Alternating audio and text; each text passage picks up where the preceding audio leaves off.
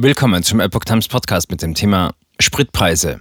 Steuerzahlerbund stellt Tankrabatt in Frage. Ein Artikel von Epoch Times vom 8. Juni 2022.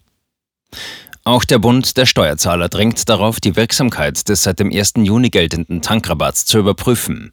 Verbandspräsident Rainer Holznagel sagte in der neuen Osnabrücker Zeitung, ob die Senkung des Tankrabattes vollumfänglich an die Verbraucher weitergegeben wird, muss das Kartellamt nun schnell prüfen.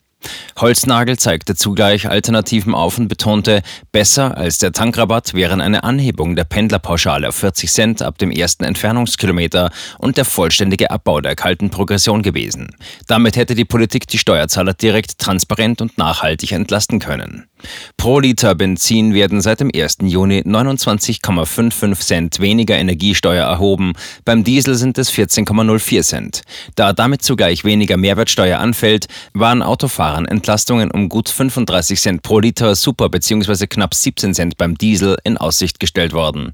Die Mineralölkonzerne sind allerdings nicht verpflichtet, die Steuersenkungen voll an die Verbraucher weiterzugeben.